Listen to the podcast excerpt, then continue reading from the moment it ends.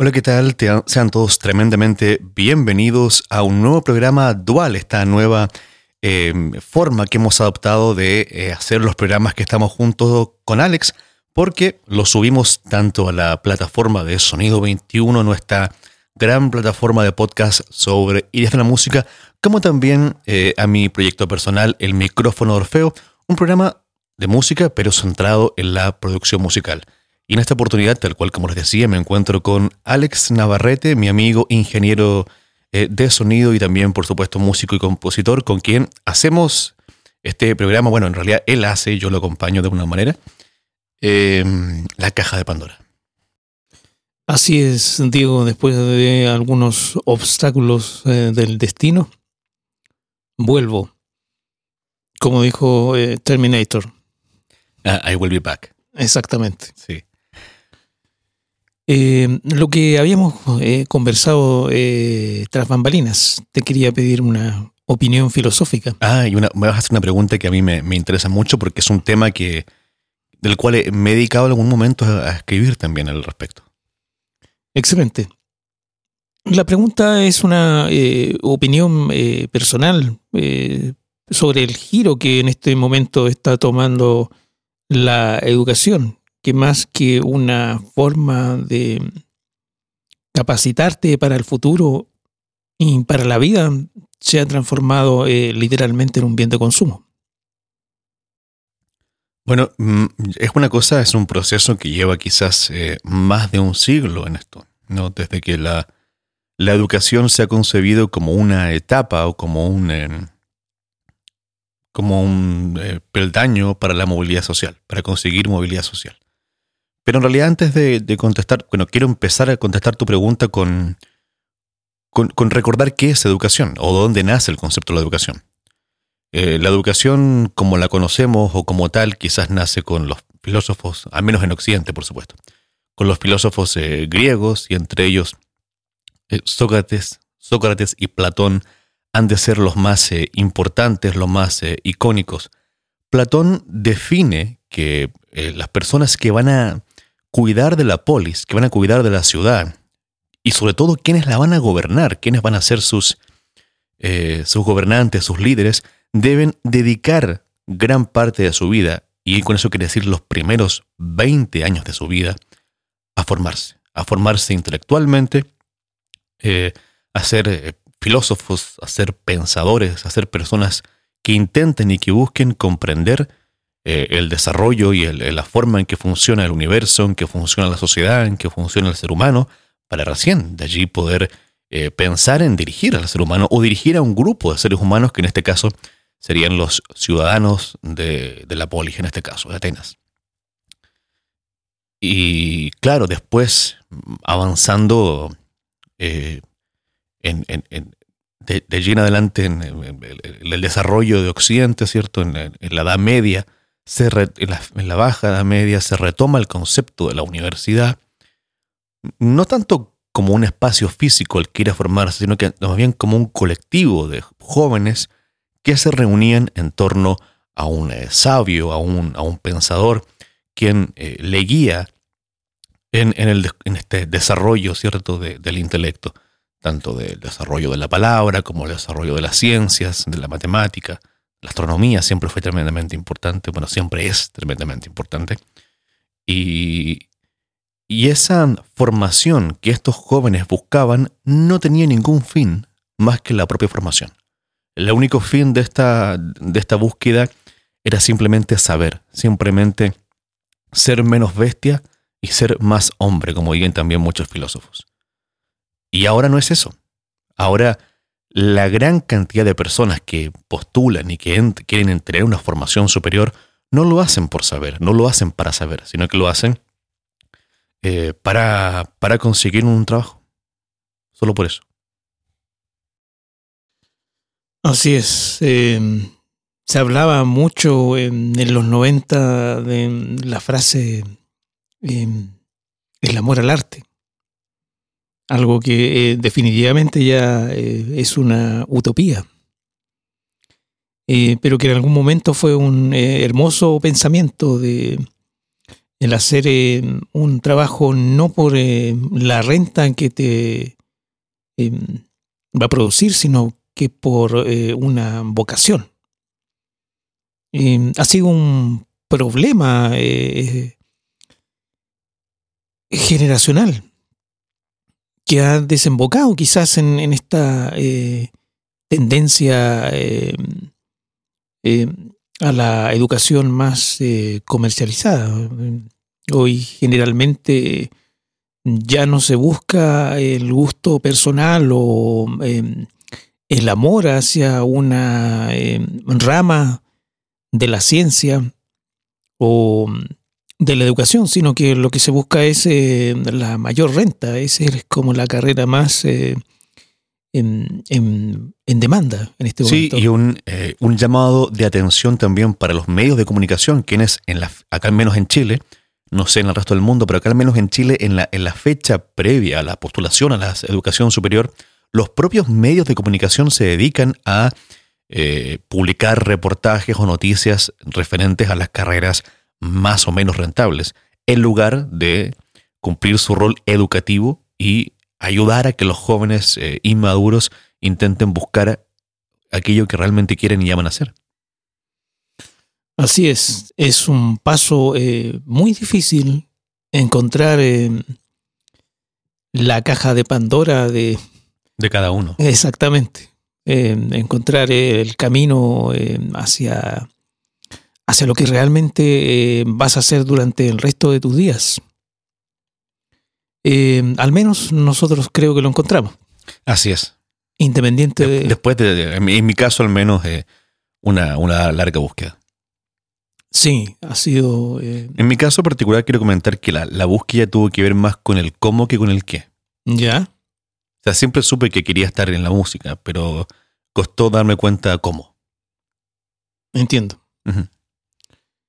Sí, a veces son una serie de, casualidades las que te llevan a, a encontrarte con lo que tú buscas. Eh, como dicen, el que busca encuentra. Y así ocurre, aunque no lo creas. Vamos a hablar hoy día un poco eh, de lo que es el fenómeno de la acústica, algo que no habíamos eh, tratado. Y como conversamos tras bambalinas. Eh, esto comienza también, eh, como dice la película, hace mucho, mucho tiempo.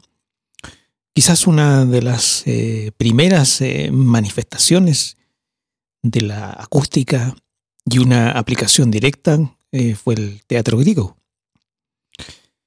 en que ya había un concepto muy acabado de lo que era la acústica y de lo que eh, se necesitaba arquitectónicamente como para que alguien que estaba eh, frente a un público eh, se escuchara bien y en total ausencia de micrófono. Eso es un, un punto importante.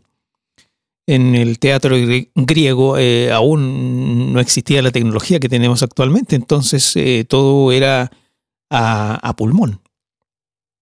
Pero la gracia que tenían estos teatros era que aún así eh, amplificaba eh, la voz de una eh, forma totalmente acústica y la hacía más nítida y más definida. Que en el fondo eso es lo que estudia la acústica. Claro, te quería, estaba revisando mis apuntes para justamente eh, aportar un poquito, eh, no, la etimología en este caso, porque voy a abarcar más que nada, decir, quiero decir en realidad, que la acústica, al igual como muchas cosas, se hace relación al estudio físico de, las eh, ondas de sonido, ¿no? Tanto del sonido como del ultrasonido y el infrasonido, es decir, es el movimiento de estas, de estas ondas eh, tanto por el, aire como por otras, em, otros espacios u otras eh, materias en realidad. Y esto lo vienen haciendo justamente como tú decías desde los griegos, ¿no? Los filósofos griegos ya estudiaban cómo se propagaba el sonido, tanto por ese simple curiosidad, por esa simple amor al conocimiento que ellos tanto cultivaron, como también muchas veces para ponerlo eh, a la disposición del teatro, como también de eh, la música, que la música occidental empieza a desarrollarse como la conocemos, es decir, con una estructura, con los griegos, como también eh, para la política, es decir, los oradores ya usaban, los oradores, los demagogos, ya usaban herramientas acústicas. En efecto, nuevamente nos topamos eh, con los eh, grandes eh, líderes políticos a través de la historia, incluso desde hace mucho, mucho tiempo. Nuevamente repetimos esa frase, que se apoyaban en, lo que en ese momento era em, la tecnología acústica a, viva voz. No, no había micrófonos, pero sí había un conocimiento muy acabado de cómo eh, se comportaban las ondas sonoras en el espacio. Y mediante eso, y lógicamente cálculos, se llegaba a, construir eh, estos eh, teatros que de hecho hoy en día han sido reproducidos para poder recrear lo que hacían los, los griegos. Es bastante interesante cómo eh, funcionaban. Quizás sería eh, también un, punto importante eh, mencionar que eran como una especie de herradura. Sí. Yo quería aportarte de que durante muchos siglos, o sea, hablamos de la época clásica, pero también en la Edad Media y también, por supuesto, la Edad Moderna, en el Renacimiento, los distintos recintos que se construían para espectáculos, llámense teatro, música, eh, estaban construidos cada uno de ellos para un tipo específico de música. Asimismo, un tipo, ese, cada, cada género que había en la época se pensaba para ser interpretado en un lugar específico.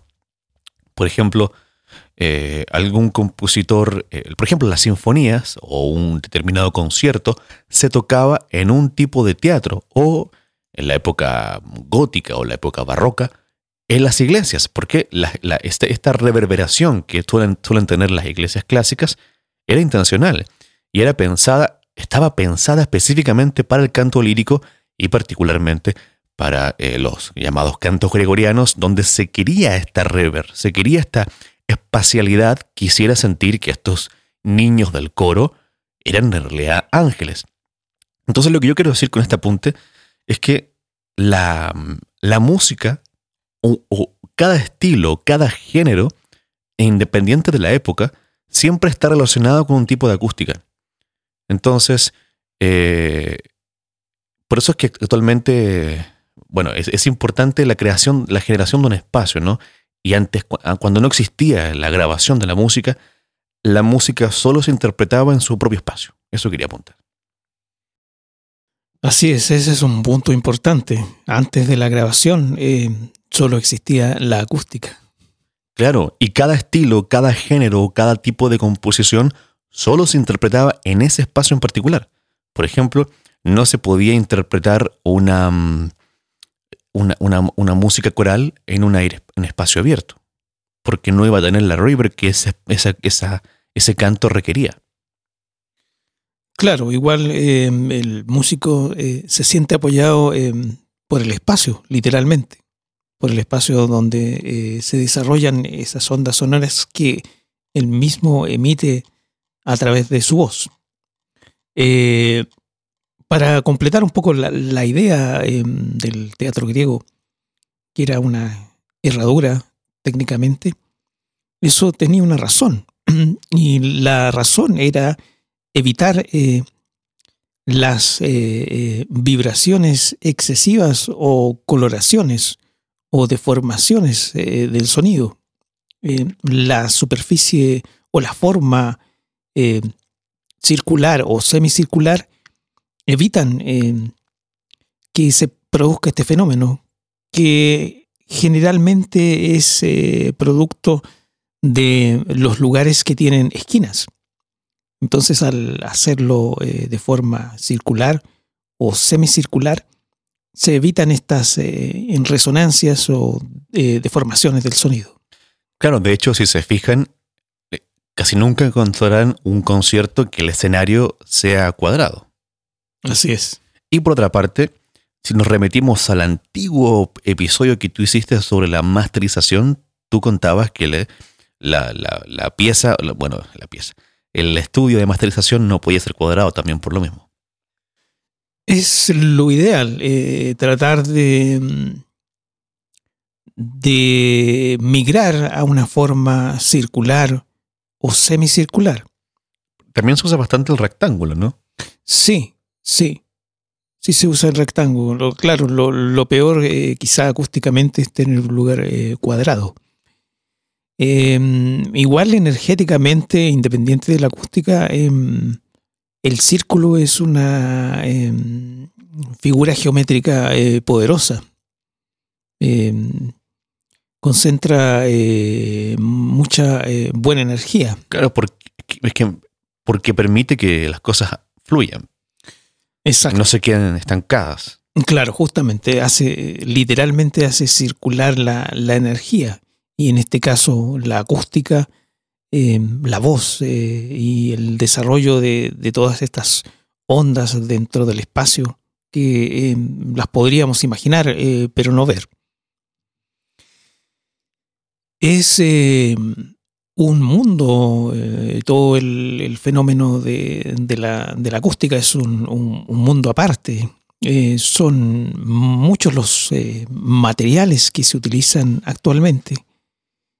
Quizá a lo mejor lo que es la matemática y los cálculos no sea una materia tan atractiva, pero lo interesante es eh, tratar de, verlo desde otro punto de vista, de ver em, el desarrollo de la acústica eh, casi en paralelo con la música, de, verlo de una eh, forma un poco más bella y quizás no tan matemática, y al mismo tiempo contribuir a al desarrollo eh, de, un, de, un, sonido eh, hermoso dentro de un teatro o un recinto al aire libre como era el teatro griego. Y hoy en día también eh, contribuir al desarrollo acústico dentro de lo que son las salas de grabación, las salas de masterización y las, eh, los lugares eh, que de alguna forma se han adecuado para conciertos eh, que muchas veces no son el, ideal de, la acústica que necesitan ciertos compositores, como lo mencionó Diego, en el que hay lugares específicos para cierto tipo de música. Eh, quizá antiguamente se eh, tendía más em, a los lugares con eh, mucha em, reverberación de, de paredes eh, duras, como las iglesias, que también lo mencionó Diego, en el que de alguna forma el sonido no era tan definido pero sí tenía una eh, textura eh, especial. Uno, eh, por el intenso reverb, detectaba o detecta automáticamente cuando la presentación se está desarrollando dentro de una iglesia. De hecho, tomando como ejemplo la iglesia, hay un, concierto de, Sting que realizó eh, cerca de la fecha de, Navidad en una iglesia. Y sonaba eh, bastante bien, a, pesar de, de, las condiciones eh, de, de, paredes duras que mm, en el fondo no absorben las ondas, sino que las hacen rebotar. Eso complica muchas veces la labor de los ingenieros de sonido y hay que utilizar todas las herramientas disponibles para evitar esos rebotes y tener una, una, presentación con un sonido definido. Quizá en muchos casos utilizar telas o paneles para poder eh, de esa forma evitar el rebote, que es em, en el fondo lo que em, produce esta em, reverberación excesiva de la que hablamos.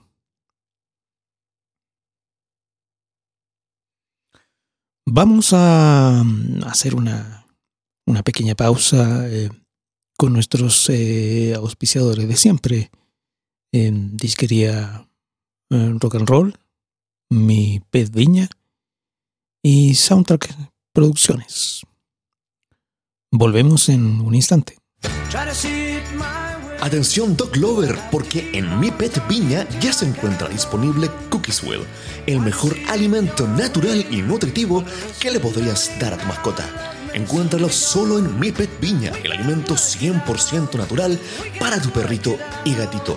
Cookiesville. Encuéntralo en 4 Norte 1179 Viña del Mar o llámanos al 32 337 2592. Recuerda, Mi Pet Viña, alimento 100% natural para tu perrito y gatito. Te esperamos. Cookiesville solo en Mi Pet Viña.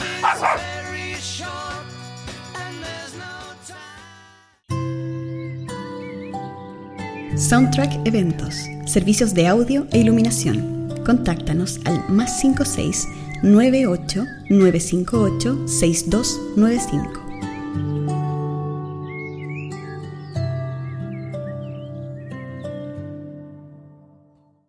Bien, ya habiendo vuelto de esta pequeña pausa de publicidad, eh, y quiero hacer una especial mención a nuestros amigos auspiciadores de Mi Pet Viña, donde escucharon un nuevo comercial, un nuevo spot ¿Quiénes son eh, los únicos exclusivos que tienen el maravilloso alimento para sus caninos? Les hablo a todos ustedes, Dog Lover. Nos referimos al alimento Cookies Will, que es uno de los únicos alimentos que realmente contiene la carne que su perrito necesita en lugar de tener harina de carne. Así que si usted está en la quinta región o en la zona central y quiere darle lo mejor a su perrito, no se olvide de ir a Mi Pet Piña. Excelente.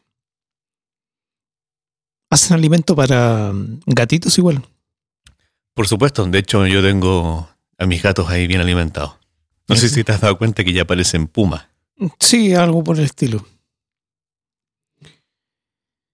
Volvemos a, retomar la idea del teatro griego con un, un pequeño eh, ¿cómo se podría decir?, artículo em, en que se menciona el teatro de Epidauro. Te quería aportar una cosa. Sí. Que tiene que ver también con el aspecto poético. Para los griegos siempre fue tremendamente importante el sonido. De hecho, cuando los eh, poemas épicos, como es el caso de la Odisea o el caso de la Iliada, tenían, y esto muy poca gente lo sabe, una partitura. No de canto, sino de lectura. Es decir, el eh, poeta, orador que iba a leer esto en la plaza, ¿no? en, el, centro de la polis, tenía que hacerlo con la entonación señalada en el propio libro. Ah, perfecto, es un, buen detalle. Sí, ellos están preocupados de esa musicalidad y esa musicalidad de la narración. Correcto. Eh, también eh, pensaba en eso y y en cómo los eh, griegos llegaron a, dominar eh, muchas ciencias y me imagino que tenían todo el tiempo del mundo como para dedicarlo a la observación y a estudiar. no habían distractores como ahora. Exactamente. De hecho, un hecho también interesante es que casi todos los personajes que actualmente, o no tan actualmente, han aportado a la ciencia, al arte, a la poesía, a la filosofía, siempre han sido eh, intelectuales que han tenido la capacidad de mirar su pensamiento, su mirada hacia la época clásica. Así es. Siempre han visitado ese lugar, ¿no? Sí, también está la máxima que dice que todo tiempo pasado fue mejor y en realidad parece que es así. Yo no sé si sea así, en, particularmente no estoy 100% de acuerdo, pero sí pienso que para crear algo bueno hay que conocer, hay que conocer mucho la historia del ser humano, hay que, hay que estudiar mucho. Eso también es un punto importante. Sí. Bueno, volvemos al teatro.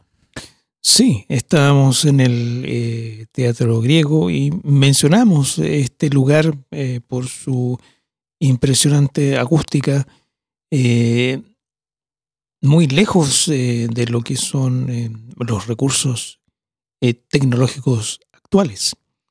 La gracia de estos teatros es que la persona de la última fila en las gradas podía escuchar perfectamente lo que estaba recitando eh, el orador o actor en aquella época. Si no, no tendría mucho sentido ir al teatro y quedar eh, muy alejado de los poetas o los músicos. Eh, incluso actualmente, cuando quedas en la última fila, no es tan espectacular el sonido como cuando... Exactamente, y eso también se debe a que la antigüedad, como no existía el refuerzo sonoro en base a micrófonos, que en algún episodio anterior del micrófono Orfeo les comentaba que la palabra micrófono tiene que ver con un pequeño sonido, ¿no? Que se convierte en no tan pequeño, o sea, fono, sonido, micro pequeño. Em, cuando esto no existía, pues la arquitectura de un recinto para como una arena, como un teatro, tenía que estar pensada acústicamente.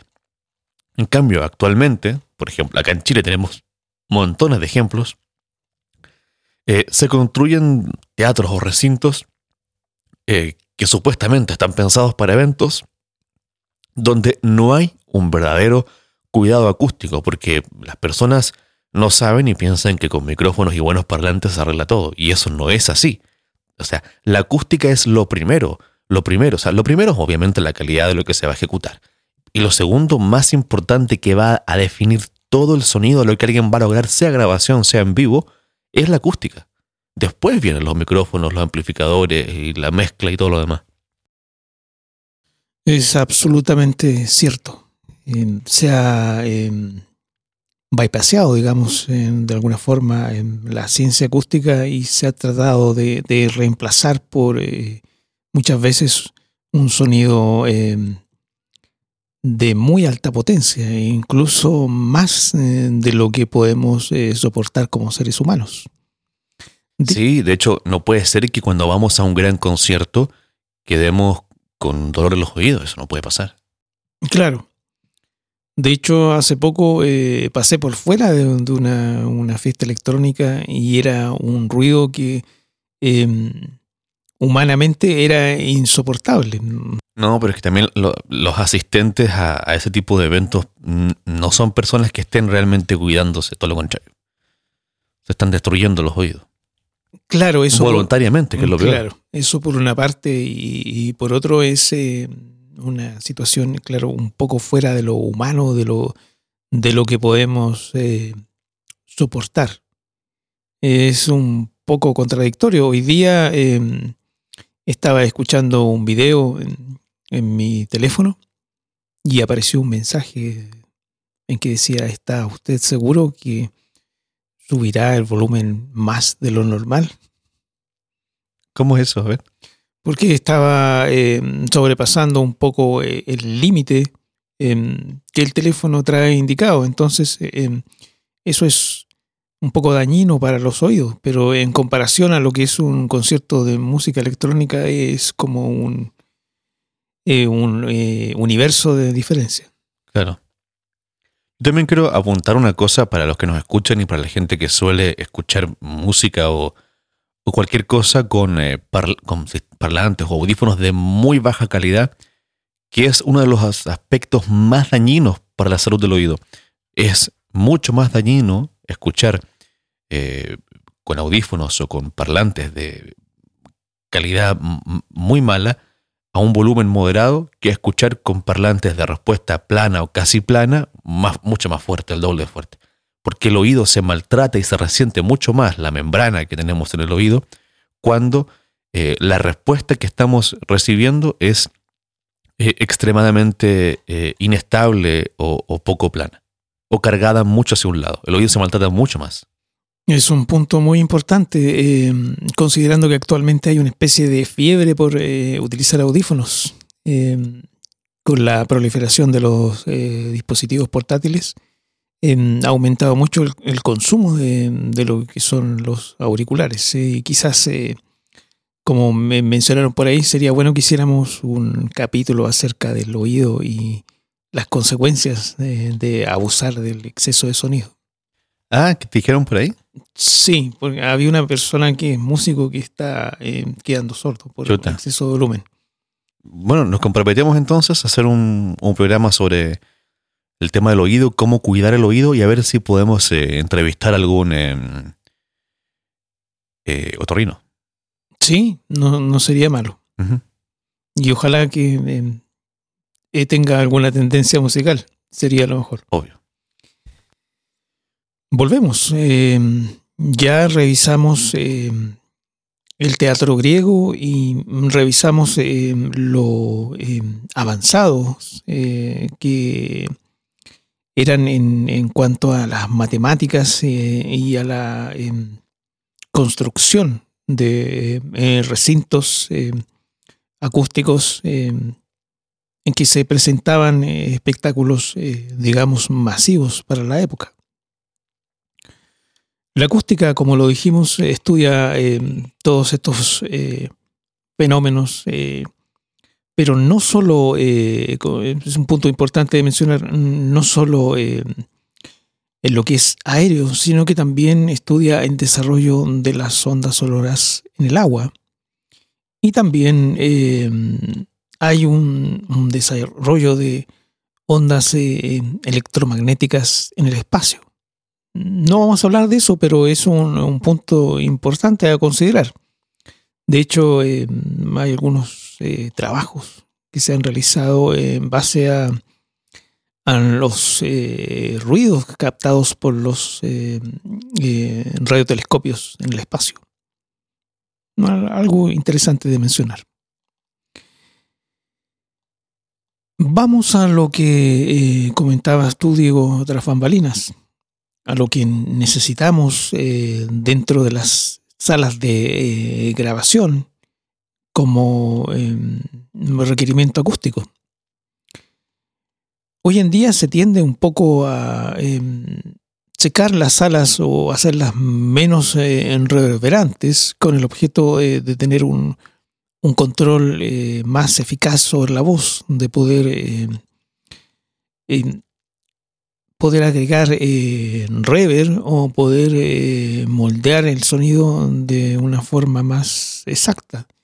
Esa es una de las razones por las cuales se da un tratamiento acústico a los estudios, utilizando todo lo que la tecnología actual nos permite, como los eh, paneles acústicos de hecho, eh, claro, podrías hacer mención incluso. eh, Sí, nosotros quiero, vamos a agradecer a los amigos de Sonoflex quienes nos han ayudado a, a acustizar, bueno, todavía estamos en proceso de eso, nuestro espacio de trabajo acá. Así es. Eh, hemos eh, logrado, gracias a la, a la gestión de Diego, eh, tener un, un sonido más eh, controlado eh, y más eh, radial, que era lo que quería Diego de alguna forma. Y una de las... No, incluso más que radial, la idea es poder hacer todo tipo de producciones más adelante. Claro. Y, mm, mediante eh, cálculos y estudios, eh, las empresas eh, crean estos paneles mm, enfocados a absorber y reflejar eh, frecuencias específicas.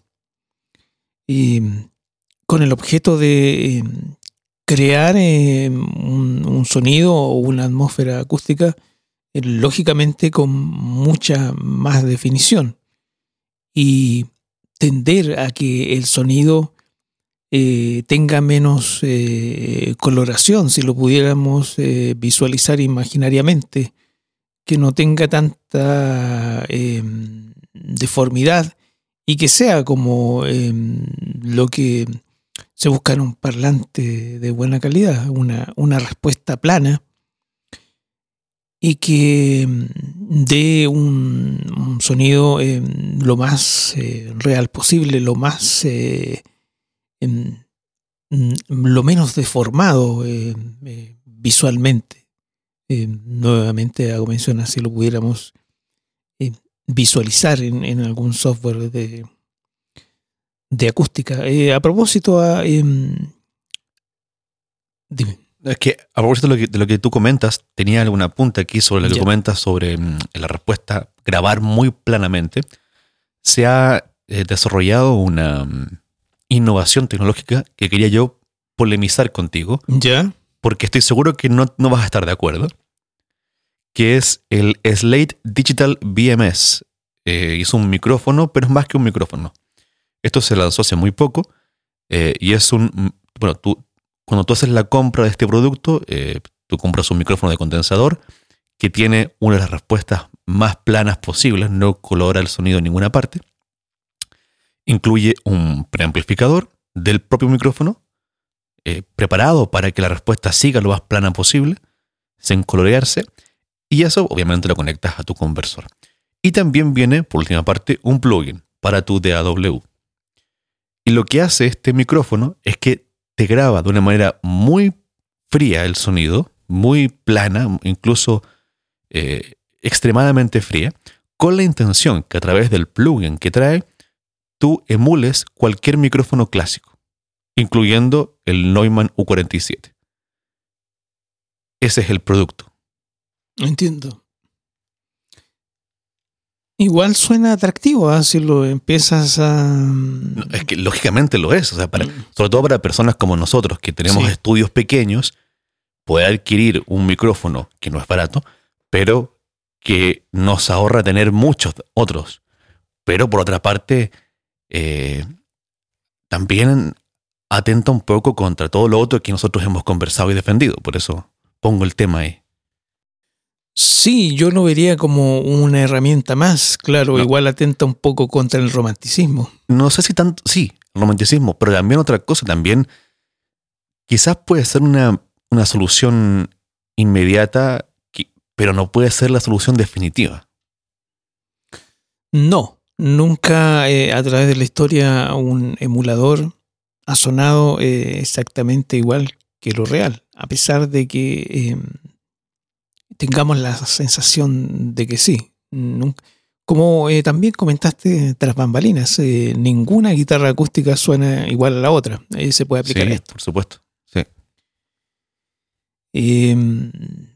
Yo pienso que puede ser una, herramienta que podría eh, ser utilizada, pero en ningún caso reemplazar a un micrófono clásico o a un micrófono específico. De todas formas, es una innovación tecnológica increíble. Sí, sí. Eh, para la gente como nosotros que trabajamos en estudios pequeños, es una maravilla. Sí, de hecho, eh, suena... Atractivo. Exactamente. Yo hoy día vi la demostración de ese micrófono, de cómo funcionaba. Eh, vi un video de Héctor John, a quien estuve entrevistándose un mes, creo, algo así, cuando hicimos hablamos de producción musical, él y yo aquí en el micrófono Orfeo. Y él en su canal de YouTube hizo una demostración de cómo funcionaba este, este micrófono. Te lo voy a, después te lo voy a mostrar. Ya. Y bueno, los invito a que la, vean. Y yo en un principio me pareció fascinante. De hecho, pensé en chanchito y juntar moneda para adquirir ese micrófono. Eh, y, y, lo apunté ahí para que lo, comentáramos hoy día. Sí, es un eh, tema eh, interesante pero aún así no cambio en romanticismo de los micrófonos tradicionales y los micrófonos con historia, como el U-47 que alguna vez utilizaron Sí. los Beatles. Eh, pienso que eh, de alguna manera eh, mágicamente esos micrófonos tienen algo de la época que no, no se va a poder emular con software. Son formas de, de ver la, la acústica de, y la tecnología de, un- de una forma diferente. Eh, no por eso hay que eh, descartar eh, lo que nos eh, ofrece la tecnología. Eh, pienso que hay que ser híbrido, de utilizar, como te digo, utilizarlo como una herramienta, pero sí eh, complementarlo siempre con otros artilugios, como dicen los españoles, u otros micrófonos. Hay que, como decía un amigo también, hay que hacer pruebas y, y llegar a un, a un, consenso. Eh, Ese es mi, mi punto de, vista eh, muy personal. Lo mismo se hace eh, con, lo, con lo que es eh, la acústica, con, con el desarrollo de paneles. Todo comienza por la experimentación para llegar a un, a un consenso y, y a, desarrollar un panel que realmente eh, te permita eh, eh, reflejar y absorber la- las frecuencias que son eh, necesario eliminar y acrecentar, como para obtener un, un sonido eh, hermoso, como lo dije en la primera parte. Que en el fondo eso es eh, lo que buscamos. Aparte de lo técnico, eh, la, la hermosura de la, de la música, eh, de las voces, del sonido. exactamente. Volvamos entonces a, a esto de cómo actualmente quizás eh, se graba con una mm, falta de aire, como también dicen muchas veces los ingenieros, una falta de espacio o de presencia de ese espacio en el sonido para después eh, manipularlo todo en la mezcla. Correcto. Em, se, se habla mucho de eso, eh, de, mm, y de hecho se, mm, algunos lo han puesto como de moda, de eh, grabar en, en lugares que no, no tienen acústica, sino que eh, han sido como adaptados. Claro, eh, casi como grabar en una cámara silente, ¿no? Claro, eh, han sido Lo adaptados. cual es para, para- para estilos muy electrónicos funciona perfectamente. Sí, Porque vas a grabar un, un cantante muy pop, por ejemplo, pienso en las estrellas de pop tipo Taylor Swift o cosas así, o propio Justin Bieber. Y ese tipo de, de- de cantantes suelen grabarse en cámaras muy, muy acustizadas, donde no hay casi ningún tipo de reflexión, suena todo muy seco, para después poder procesar esa voz, poner delays, poner reverberaciones, poner un, varias a veces, cinco o seis rever- reverb eh, distintas que to- otorgan distintas coloraciones y espacios y hasta el final tienes una voz muy procesada y que en ese tipo de géneros es lo que se quiere. Claro, eh, en el fondo una grabación eh, para mi gusto demasiado artificial. Eh, yo voto más por el, romanticismo y siempre lo he dicho, quizás procesar las voces eh, un poco menos. Y lo que estamos hablando ahora, eh, aprovechar la, acústica de los lugares. Pero eh, considerando en, en- situaciones en que no tengamos una sala acústicamente preparada, claro, eh, se utilizan estas técnicas y software como para crear espacios virtuales, eh, supuestos lugares acústicos eh, en que en realidad no estamos. Incluso, y esto eh, no sé si es la compañía Waves, creo, uno puede comprar el plugin que te da la River de Abbey Road. Eso es como más eh, extremista y Sí. mucho más que el micrófono. ¿Tú crees? Sí. Ujú. Eh, se acerca un poco al concepto de, de Matrix, incluso, de que todo es un mundo eh, virtual y eh, es una ilusión. Y se puede recrear o manejar artificialmente. Claro, hay creo que es la compañía Waves justamente que tiene varios rivers que tú puedes comprar las rivers de distintos estudios emblemáticos y puedes adquirir como el color de la sala.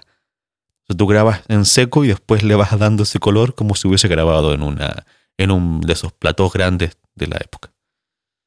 Correcto.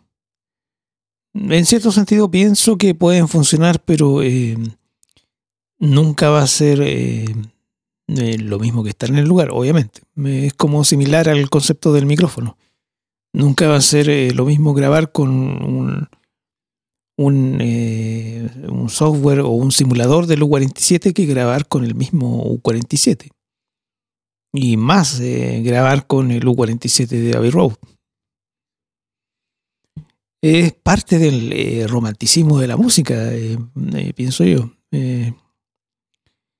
Creo que las emulaciones eh, eh, son eh, un recurso que se puede utilizar, pero tampoco podemos apoyarnos un 100% en, en, en, lugares ficticios, emulados o irreales. Como que de alguna forma le van quitando el espíritu a la música. Y que fue lo que conversamos en, algunos programas de, Misterios de la Música, en que era algo que no estaba eh, definido eh, realmente en qué época nació. Eh, entonces es un, la música es una materia que va mucho más allá de la, de la tecnología. Es parte de la del alma de quien la interpreta. Y eso eh, no se puede muchas veces eh, emular artificialmente. Hacemos una pequeña pausa. Sí. Hablando de eh, emular, hablando de cosas de estudio. Escuchemos tu cápsula sobre las grabadoras de cinta. Perfecto.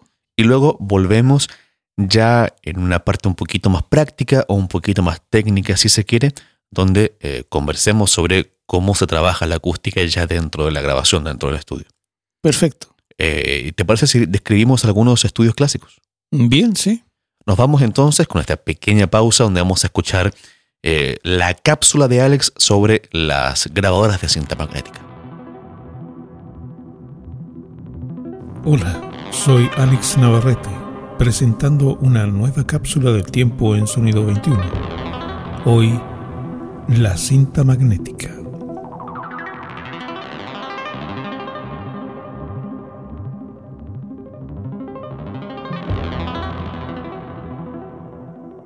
La cinta magnética es un medio de almacenamiento que graba sobre una banda de plástico bañada en material magnético, generalmente óxido de hierro o cromato. El tipo de información que se puede almacenar puede ser tanto video, audio y datos.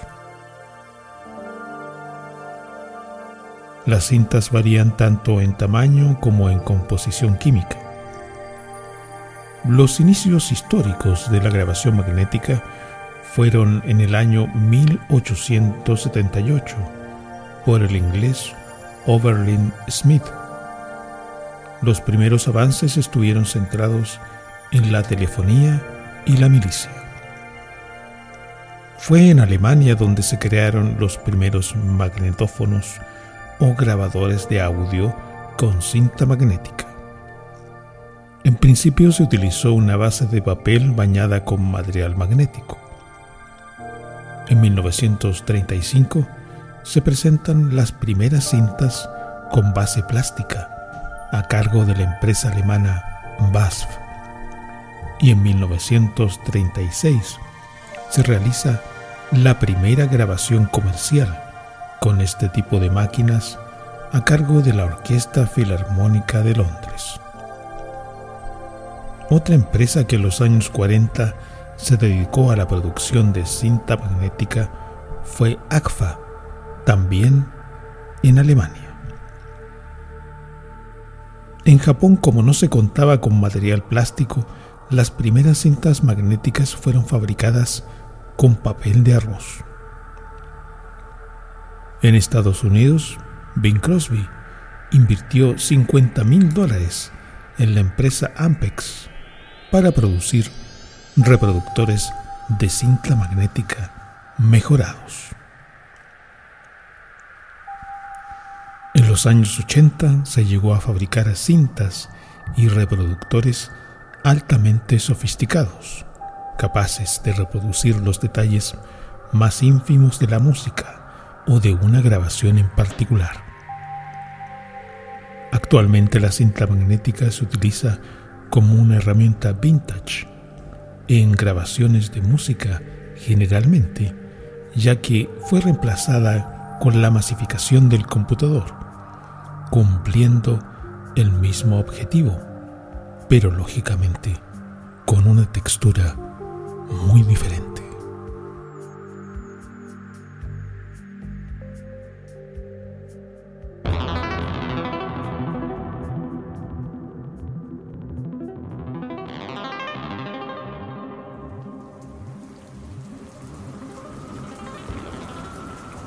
Esa noche había una fuerte tormenta en el castillo. Se escuchaba el retumbar de los truenos y relámpagos. Oye Alex, eh, no vamos a poder terminar este radioteatro sin una buena música a modo de banda sonora que, que vaya acompañando el asunto. Chute, ¿por qué no vamos a disquerir rock and roll comprar un par de discos? Allá tienen de todo, música de película. Oye, sí, mira, yo pienso que esto tiene que tener una un poquito de Hans Zimmer y un poquito de Giacchino. Además, tengo la banda sonora de la película de Sherlock Holmes que no la he ido a buscar. Y, la, ya llegó, la escribí rock and roll. Ah, excelente. Pero que la gente que escucha Sonido 21 no la vaya a comprar, que es mía. Habría que llamar entonces, ok. Vamos, vamos. Hoy aprovechamos de tomar un, un, café. No, por supuesto. Sí. Y conversamos sobre el final de la historia, ¿no? Eh, para que tenga un final más o menos interesante. Sí, obvio. Ok. Disquería Rock and Roll, discos compactos, vinilos, Blu-ray y DVD. Y si no está en Chile, te lo traemos por encargo en 10 días. Disquería Rock and Roll, Plaza Vergara 142, local 21, a un costado del Cine Arte de Viña del Mar.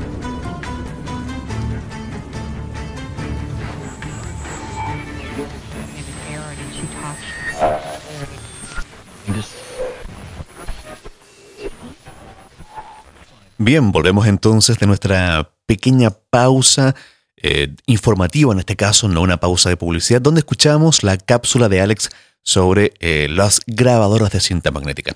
Estamos haciendo este programa, esta conversación sobre la acústica, tanto en la historia como fenómeno y sobre todo lo que más nos interesa, la acústica en la producción musical. A continuación, Alex y yo vamos a, a comentar un poco sobre cómo se trabaja ya la acústica dentro del estudio, dentro del proceso de grabación y por supuesto dentro del proceso de mezcla. Y vamos a comentar algunas eh, acústicas em, legendarias de ciertos estudios legendarios. Alex. ¿Qué más eh, legendario que Abbey Road? Em, son muchos eh, los músicos y las bandas de películas eh, que se han grabado en, la sala principal de Abbey Road con una forma eh, rectangular, como lo mencionó eh, Diego en algún momento, con pisos de madera que le da una cierta calidez al sonido. la madera siempre es un material que de, todos los puntos de vista eh, le va a dar eh, calidez. De hecho, eh, los instrumentos son de madera y dentro de los instrumentos hay una acústica también. y que es uno de los procesos acústicos más importantes. Exactamente.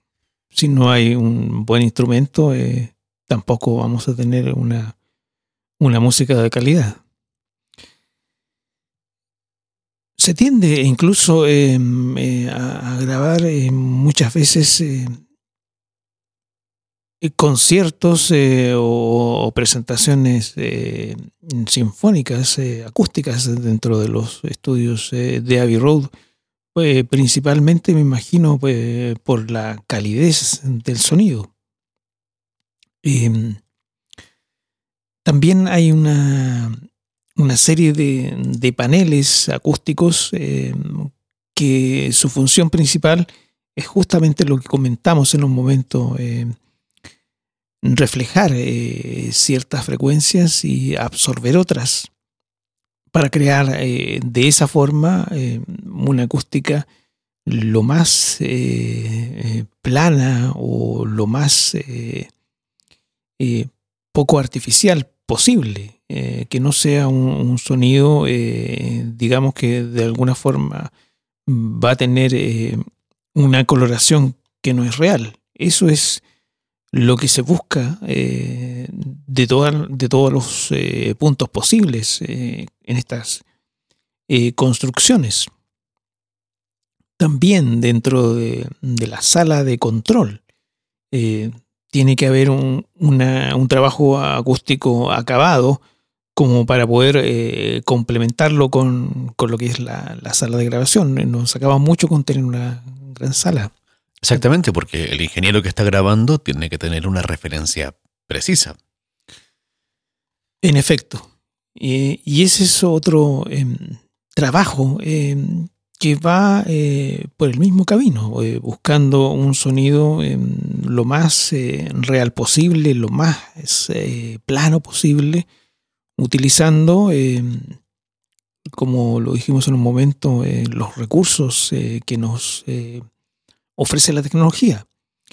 Y no solo em, hay una, acústica de, de paredes, del piso, sino que también hay que cuidar lo que son las reflexiones eh, del techo. También se utilizan eh, paneles. De hecho, en este, bueno, eh, Ivy Road tiene varias salas de grabación. Y en algunas de las más grandes, donde se suelen grabar las partes de bandas sonoras o orquestas, como tú comentabas, el techo está muy alto, o sea, 5 metros hacia arriba. Correcto. Em, bueno, la principal característica de estas salas es la acústica y la segunda, eh, la comodidad que permite eh, contener estas orquestas sinfónicas eh, de películas incluso muchas veces. Y, por último, que suenen muy bien, lo, más, lo más real posible, que sea un sonido hermoso e impactante. son em, muchos eh, factores acústicos eh, que determinan este, este resultado. Em, el hecho de, también del, tamaño que, tienen estas salas eh, te, permite también manipular muy cómodamente los micrófonos y ponerlos en una posición que te permita em, captar el sonido eh, de, la mejor forma. Eh, eh, ahí también interviene lo que es la acústica de los instrumentos, emitiendo un, sonido de, calidad que finalmente va a pasar a través del micrófono y va a ser grabado a, través de un sistema digital o análogo y eso eh, va a depender de la referencia que tenga el, músico en, su sala. Y una característica común que vamos a encontrar en todos los grandes estudios, sobre todo en los estudios clásicos, va a ser el gran tamaño de las salas, lo que le va a dar efectivamente el aire a los instrumentos, ¿no? El que quizás no haya una reverberación en la grabación o quizás haya una reverberación muy corta, pero lo que sí siempre vamos a encontrar en esas grabaciones es aire, no es un sonido aplastado. Y eso es por el tamaño de la sala. Lo que eh, se llama la dinámica. Eh, em, exactamente. Que no sea un sonido aplastado, que tenga una dinámica muy em, elevada, eh, tanto hacia el máximo como hacia el mínimo. y eso es lo que va, eh, lo que produce de alguna forma el, el impacto eh, sonoro cuando, escuchamos eh, las bandas sonoras. Me, recuerdo un poco de las primeras grabaciones digitales de, de, la banda sonora de Star Wars. Era em, realmente impactante lo que comenta Diego sobre el, el aire y la expansión que, tienen estas eh, grabaciones, eh, a diferencia de, realizar esta producción en un lugar eh, más pequeño. Es totalmente cierto. Bueno, George Lucas es alguien que siempre ha aportado también mucho en lo, tecnológico, tanto en la música como en el, como en el cine.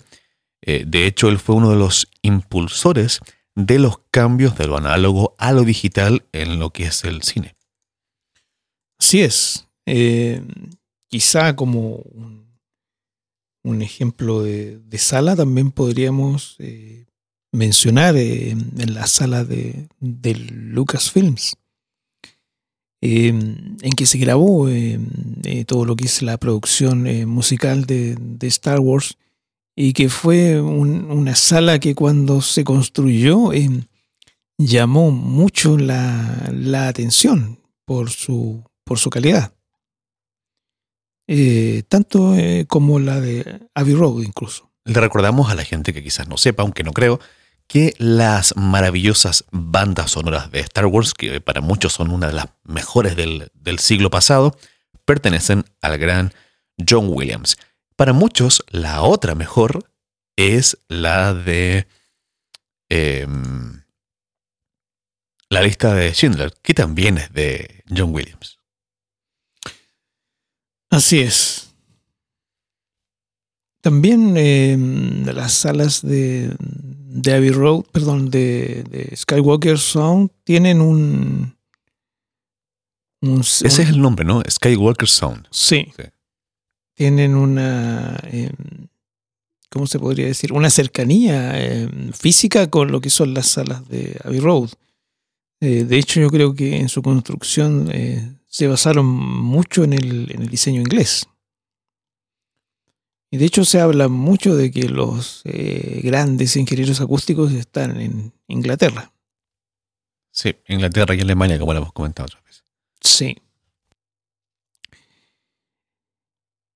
Eso eh, vendría siendo, digamos, como una, una pincelada general eh, a lo que es eh, la acústica y a los usos y aplicaciones que tiene en, la música, en la música ancestral y en la música actual. Yo creo que en algún momento podríamos hacer un segundo capítulo de, de lo que es eh, la acústica eh, para hablar de, otros eh, de otras herramientas que se utilizan como para em, generar una acústica adecuada. Claro, y cómo se trabaja, por ejemplo, la, acústica en lo audiovisual, en el cine. En efecto, otra parte interesante de lo que es la acústica. Antes de, de despedirnos, ahondemos un poco más, si te parece, en lo que es eh, las técnicas para trabajar lo, acústico, o particularmente metámonos en, cómo trabajar una reverberación, cómo escoger una grabación para, cada canción. Yo primero, antes de que tú profundices, quisiera introducir un poco de que la, reverberación, al igual que los delays o todas las todos los efectos o las eh, herramientas de, sonido que tengan que ver con el tiempo, ¿no? como son el eco, el delay y la reverberación, eh, tienen, para poder ocuparla, tenemos que tener claro qué tipo de música estamos trabajando. Entonces, si eh, alguien que nos está escuchando está produciendo o está mezclando o está grabando una, una música, a la hora de escoger una reverberación tiene que tener muy claro cuál es el mensaje, tanto poético como sonoro, que tiene la música que está trabajando. Y una vez que tiene claro el mensaje, que tiene claro el género, el estilo, está muy, muy, muy claro en la cabeza del productor o del ingeniero de mezcla, recién allí se puede escoger realmente la, reverberación o las reverberaciones, porque como por ahí eh, decía Rafael Sardinas eh, en una canción de pop rock que nos parece que quizás es muy seca, en realidad hay cinco o seis rivers diferentes que están funcionando detrás y nos dan la espacialidad y la presencia de la voz. Y, y por eso tienen que escoger con mucho cuidado para que esa voz o ese instrumento que sea, porque en realidad a las baterías también se les pone una river a veces para, en fin, o sea, a casi todos se les pone una river en general, ese es sutil, otras veces no tanto, con la intención de eh, generar un espacio, generar un ambiente. La música tiene un contexto y ese contexto evidentemente hace relación al estilo y al género. Una música que tiene un mensaje ligero va a usar un tipo de espacio muy diferente a una que tiene un mensaje mucho más profundo, mucho más pesado. Algo que es más profundo y más pesado, evidentemente está más cargado a los graves. Y se va a trabajar de manera diferente el, espacio. Así es. Eh, como tú lo dices, eh, claro, la rever eh, o el espacio acústico en que se trabaje en un determinado estilo musical va a definir directamente el resultado final de lo que tú vas a entregar eh, en, la, producción eh, y en la eh, masterización. Es un, hay que tomar muchas decisiones al, momento de, elegir las redes, pero creo que em, lo que te va a dar el, puntapié inicial, considerando que puedas tener eh, un, estudio de grabación lo más adecuado posible, es el, mismo espacio acústico, el que te va a dar el, romanticismo quizás de esa voz eh, al ser una parte de esa rever, una, una rever natural. Eh, también considerando que utilicemos una sala que tenga una cierta eh, reverberación, que sea técnicamente un poco más viva y no tan absorbente.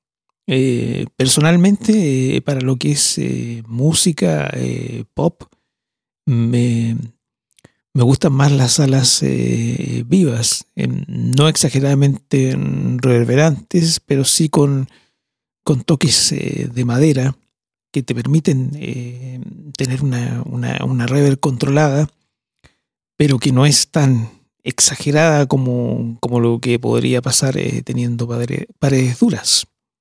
Bueno, todo el sonido del rock electrónico o el synth rock que se empezó a generar en los años 80, hablamos de los álbumes de la trilogía alemana de David Bowie, algunos discos de Depeche Mode, Iggy Pop, y eh, YouTube en el año 90 con eh, Ashton Baby, fueron, todos esos discos fueron grabados en los Hansa Studios de Berlín y fueron escogidos por ellos y por sus productores por la acústica de la sala. Y es increíble que una música que era tan electrónica, en realidad eh, tenía un componente acústico muy importante. Así es. Em, y curiosamente, em, hay muchos estudios en Berlín que son em, no iguales, pero sí tienen eh, siempre un toque eh, similar a Abbey Road, similar a, a School Walker Sound. De hecho, los Hansa Studios los pueden buscar en YouTube, van a encontrar fácilmente varias imágenes o, vídeos de, de, los Hansa Studios. En realidad eran anteriormente una, una mansión o un castillo, no estoy seguro pero no eran, nunca fueron un lugar diseñado para hacer un estudio, como los Coworker Sound que menciona Alex. Sin embargo, esa característica de, mansión, donde podemos encontrar estos cielos, estos techos tremendamente altos, unas eh, salas que antiguamente parecían ser como salas de baile y que actualmente son las salas de, de grabación, son muy grandes y obviamente eso permite que una percusión, que un teclado, que un sintetizador tome un, aire y una, y una reverberación muy rica.